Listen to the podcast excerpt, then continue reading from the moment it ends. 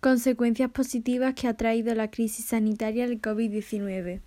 Nos hemos dado cuenta de la importancia del colectivo. Para salir de esta, sabemos que esto no depende solo de lo que hagamos cada uno de nosotros. Nadie está a salvo si no lo echamos todos. Superar esto solo lo podemos hacer como una sociedad globalizada.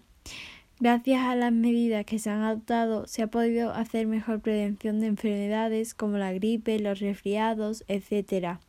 Se puede decir que el confinamiento ha sido una oportunidad para estar más tiempo con la familia. Antes, por cuestiones de trabajo, algunas personas no podían pasar mucho tiempo con sus hijos, con sus padres en casa. Y bueno, pues de repente muchas personas se han encontrado con semanas de convivencia diaria. Gracias a la pandemia somos más conscientes del bienestar. La pandemia también nos ha enseñado que debemos cuidarnos, cuidar nuestra mente y nuestro cuerpo, alimentarnos de forma sana, hacer ejercicio, dedicarnos tiempo para relajarnos, para querernos y para querer a los demás.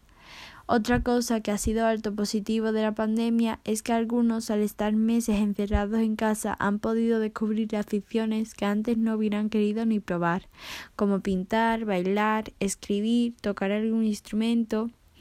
Quizá la conclusión más relevante de todas las que se pueden extraer de la pandemia es la inversión necesaria en sanidad pública, en ciencia e investigación, pilares del estado de bienestar que no han tenido mucha importancia en los últimos años.